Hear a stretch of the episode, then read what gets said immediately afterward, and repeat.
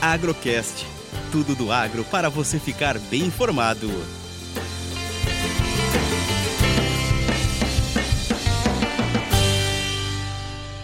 Fechamento semanal café e dólar da mesa de operações da Minasul.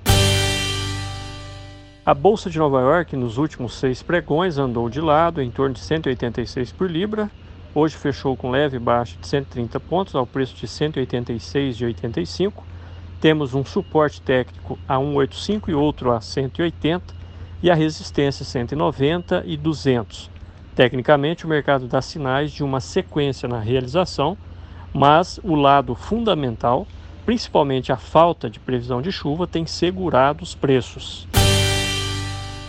O dólar esteve mais agitado esta semana, hoje com grandes oscilações, chegando a 5,35, quase 2% de alta na parte da manhã, e na parte da tarde acalmou, voltando para 5,29.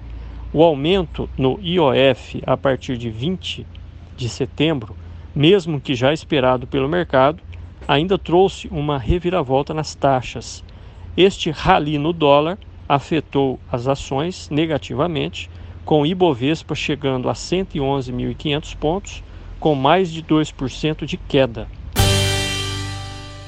O mercado físico com volume baixo negociado, preços em torno de 1.060 para café com 15 de catação. Podemos considerar a colheita quase encerrada, porém os produtores ainda têm bastante café sendo preparado nas propriedades para, após ser beneficiado, ser entregue nos armazéns. Compromissos em café estão sendo liquidados, abrindo espaço para novas operações. Havia em alguns modelos uma previsão de chuva de até 20 milímetros para a última semana de setembro. Esta previsão aparentemente foi embora, ficando somente 3 milímetros.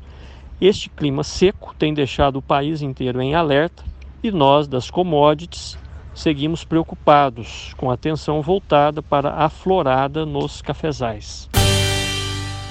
Eu sou Eberson Sastre e desejo um excelente final de semana.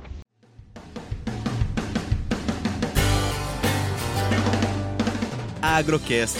Commodities, economia, sustentabilidade e todos os assuntos relevantes do agro você encontra aqui.